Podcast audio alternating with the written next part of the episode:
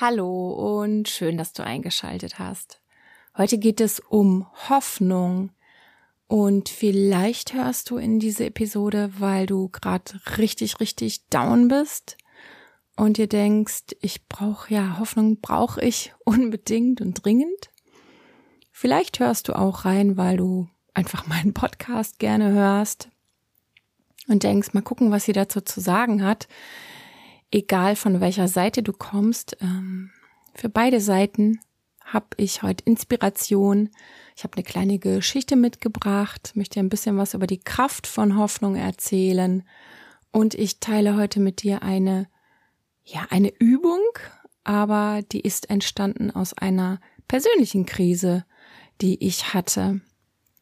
Mit der Hoffnung, das ist für mich auch eine von äh, vielen Qualitäten, äh, bei denen wir nicht nur warten dürfen, dass die von außen kommt. Das kann dir ja auch passieren, dass du Trost erfährst in deiner Situation, in deiner Krise, dass Menschen, Freunde, Familie, wer auch immer zu dir spricht und dir dadurch Hoffnung vermittelt, das ist wunderbar, das ist wohltuend, wenn dir die Möglichkeit sich zeigt, dass du dich einem Menschen anvertraust. Dann mach das unbedingt. Öffne dein Herz, sprich von deinem Kummer und lass dich, lass dich mit Hoffnung versorgen, wenn das möglich ist. Wenn du meinen Podcast schon ein bisschen länger hörst, wenn du mich schon vielleicht ein bisschen kennst, dann weißt du und hast du schon rausgehört, dass ich auch sehr auf die Selbstermächtigung stehe. Also ja, Stichwort Empowerment.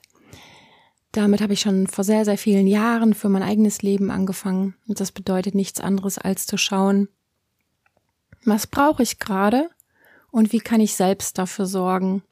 Und mit manchen Qualitäten eben auch mit der Hoffnung ist das so, das, das kann dann nur ein Schritt in mir sein, auch wenn im Außen nichts kommt. Und dieser Schritt hat erstmal nichts mit Logik zu tun, weil du vom Denken her dir keine Gründe liefern kannst, die dir Hoffnung geben. Das ist ja oft das ähm, Belastende, wenn wir ein Problem haben oder eine tiefe Krise, einen Schmerz und eben erstmal nicht sehen, was kommt denn als nächstes? Wird es wieder besser? Wird es mir besser gehen? Gibt es eine Lösung? Die Hoffnung, die entsteht meiner Meinung nach durch eine bewusste Entscheidung jenseits von guten Gründen. Und ich habe eine Geschichte heute mitgebracht für dich, die lese ich dir jetzt vor. Die ist aus dem Buch Die kleine Seelenapotheke. Das Buch habe ich in diesem Jahr geschenkt bekommen von einer Frauengruppe mit denen ich ein Seminar gemacht habe. Und ja, das ist eine schöne Geschichte. Und zwar, es ist noch nicht mal eine Geschichte, es ist eigentlich eine Erzählung äh, von einer Studie, die so passiert ist an der Universität Marburg und auch so in einem Fachmagazin veröffentlicht wurde. Und diese Studie ist aus dem Jahr 2017. 124 Herzpatienten erwarteten eine Bypass-Operation und sollten am geöffneten Brustkorb operiert werden. Unter der Betreuung eines Psychologen schmiedet ein Teil von ihnen Pläne. Eine Patientin nimmt sich vor, nach der Operation ihre Balkonkästen zu bepflanzen. Eine andere plant eine Italienreise. Ein weiterer Patient möchte wieder seinen Lieblingsweg entlang spazieren können. Der andere Teil der Patienten macht keine Pläne und wird auch nicht von einem Psychologen betreut. Ein halbes Jahr später stellen die Forscher zwischen beiden Gruppen einen signifikanten Unterschied fest. Den Patienten mit den Zukunftsplänen geht es deutlich besser als denen, die sich nichts für die Zeit danach vornahmen also den Patienten, denen es besser geht, die weisen viel geringere Entzündungsmarker und weniger Stresshormone im Blut auf.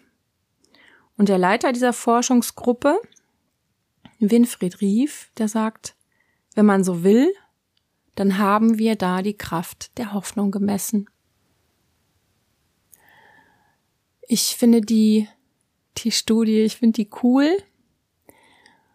Und ich glaube fest an diese Kraft, sonst würde ich ja diese Episode auch nicht produzieren. Ich weiß nicht, ob du schon mal erfahren hast, wie Hoffnung auch Kraft geben kann. Ich kenne eine ähnliche Studie, da wurde für die Herzpatienten gebetet. Ja, da haben andere Menschen für diese Patienten gebetet. Und das war ähnlich erfolgreich. Also es gibt etwas außerhalb von Logik, von Realität, von Greifbarem und auch außerhalb von, was ich jetzt konkret tun kann, gibt es noch eine andere Energie, die uns trägt und die uns Kraft gibt. Und das ist die Hoffnung. Und dazu möchte ich dich heute ermutigen, Egal, ob du jetzt schon drin steckst in der Krise oder ob du sagst, ich höre mir das mal prophylaktisch an für später, möchte ich dich ermutigen, Hoffnung in dir zu erzeugen. Wie auch immer du das machst. Ob du Literatur liest, ob du das eben das Gespräch suchst, ob du dir YouTube-Videos anschaust, ob du Interviews hörst, wo auch immer du dir Inspiration holst für Hoffnung, mach das, mach das bitte gerne. Und meine Übung, die ich dir heute ans Herz lege, das ist eigentlich einfach nur ein Gedankensprung und das ist schon sehr, sehr viele Jahre her, dass ich das erlebt habe. Also die Übung ist aus mir heraus, aus der Tiefe meines Seins gekommen. Da war ich in einer Situation, in der ich zutiefst verzweifelt war, wirklich zutiefst verzweifelt und belastet mit einem Problem, mit einer Situation, die ich ändern wollte, ändern musste, aber nicht wusste wie. Und weil ich nicht wusste wie, habe ich geglaubt, dass sie nicht veränderbar ist und dass das Leid nicht aufhört und dass ja, dass es so weitergehen muss, ne, und dass ich so weiterleben muss. Und das hat mich richtig, richtig tief runtergezogen, das kann ich nur so sagen. Und in dieser tiefen Verzweiflung, ich kann wirklich sagen, es war Verzweiflung, die ich empfunden habe, bin ich am Rhein spazieren gegangen.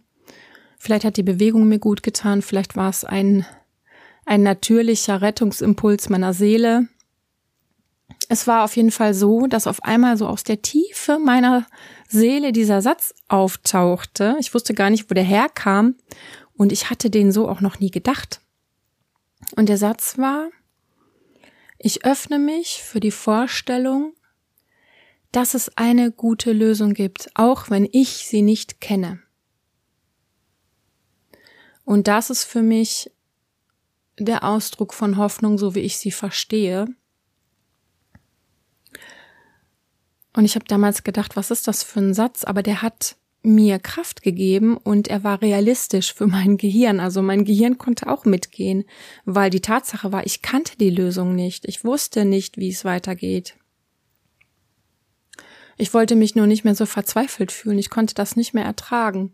Und dieser Satz hat mir Kraft gegeben und ich konnte mich wirklich da hinein, ja, hineinsinken lassen, mich öffnen mich öffnen dafür, dass es für mein Leid, meinen Kummer eine gute Lösung gibt und wie die aussieht, das habe ich vollkommen offen gelassen und das ist, glaube ich, auch dann die Kraft, auf der die Hoffnung wurzeln kann und auch die Kraft, auf der dann im Außen eine Lösung kommen kann. Und so war das dann auch bei mir.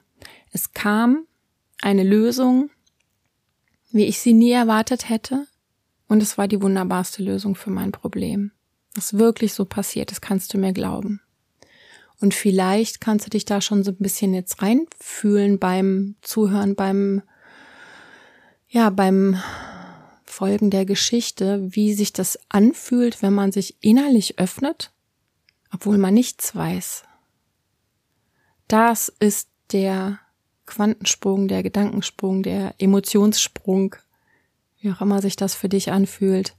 Und das ist tiefe Hoffnung jenseits von den Realitäten. Und das ist eine Fähigkeit, die dir Kraft geben wird.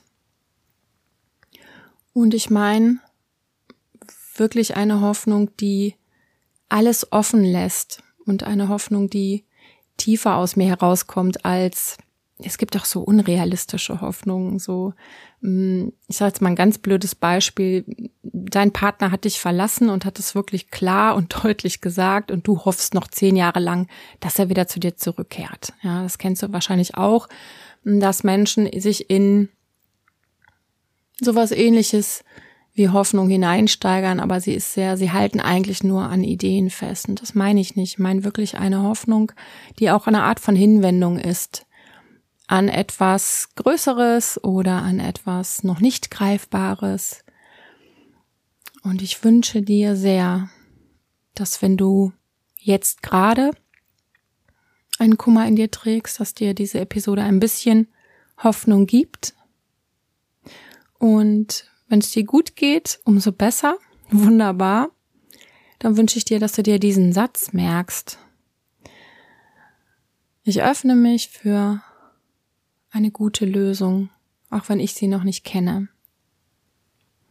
Und dazu kannst du natürlich gerne klopfen wenn du in einer tiefen Belastung steckst, dann klopf doch ruhig mal mit all deinen zehn Fingerspitzen und klopf mal deinen ganzen Körper ganz sanft. Du kannst im, oben auf dem Kopf anfangen, kannst die Kopfhaut klopfen, das ganze Gesicht klopfen, die Schultern, die Arme hinab, den Rumpf, einfach alles klopfen. Denn wenn wir so belastet sind, dann steckt es auch im Körper, steckt im ganzen System und das darf sanft herausgeklopft werden und sanft ja, mit dem geöffneten Mund ausgeatmet werden und dabei sagst du dir immer wieder diesen Satz, ich öffne mich für eine gute Lösung, ich glaube an eine gute Lösung, ich entwickle Hoffnung für eine gute Lösung, auch wenn ich sie noch nicht kenne. Wandel den Satz gerne ab, wenn du magst. Und ja, den schenke ich dir. Möge es dir gut ergehen. Wir hören uns in einer anderen Episode wieder. Bis bald, deine Sonja.